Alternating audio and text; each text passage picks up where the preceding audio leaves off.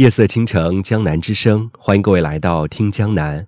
今晚跟大家分享的是，请珍惜那个愿意为你花时间的人。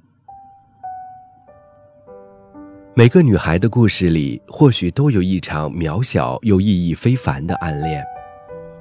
高三时，当所有的竞争者都在仰望星空，脚踏实地的埋首苦读，意图考上一个更好的大学，改变命运时，我却还一副小女生姿态，动着春心。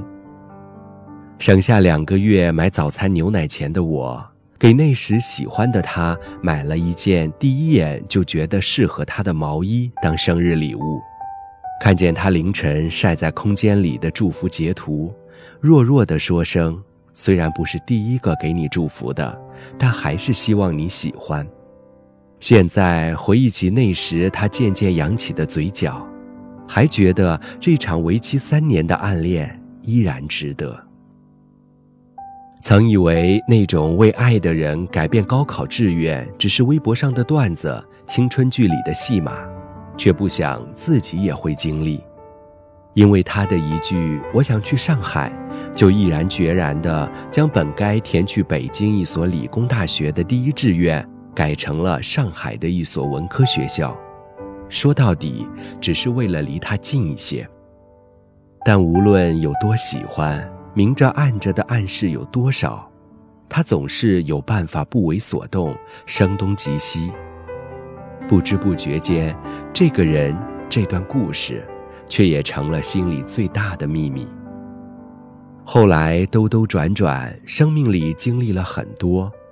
却再难有一个愿意主动花时间去让他开心的人了。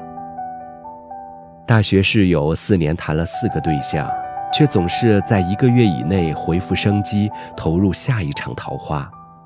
我既羡慕他小强一样的恢复能力，却也感慨是否真有一个曾被真心相待。没有什么比一个人愿意为你花费时间更令人感动的事了。凡夫世间，什么都能够被代替，什么都能够拥有，但唯有时间，我们抓不住，也没办法掌控。它就那么一天天、一月月的流逝，看遍了我们从青春到衰老，而这些时间的年轮里，藏着我们走过的路，爱过的人。小王子里的狐狸说。正是你为你的玫瑰付出的时间，使得你的玫瑰是如此的重要。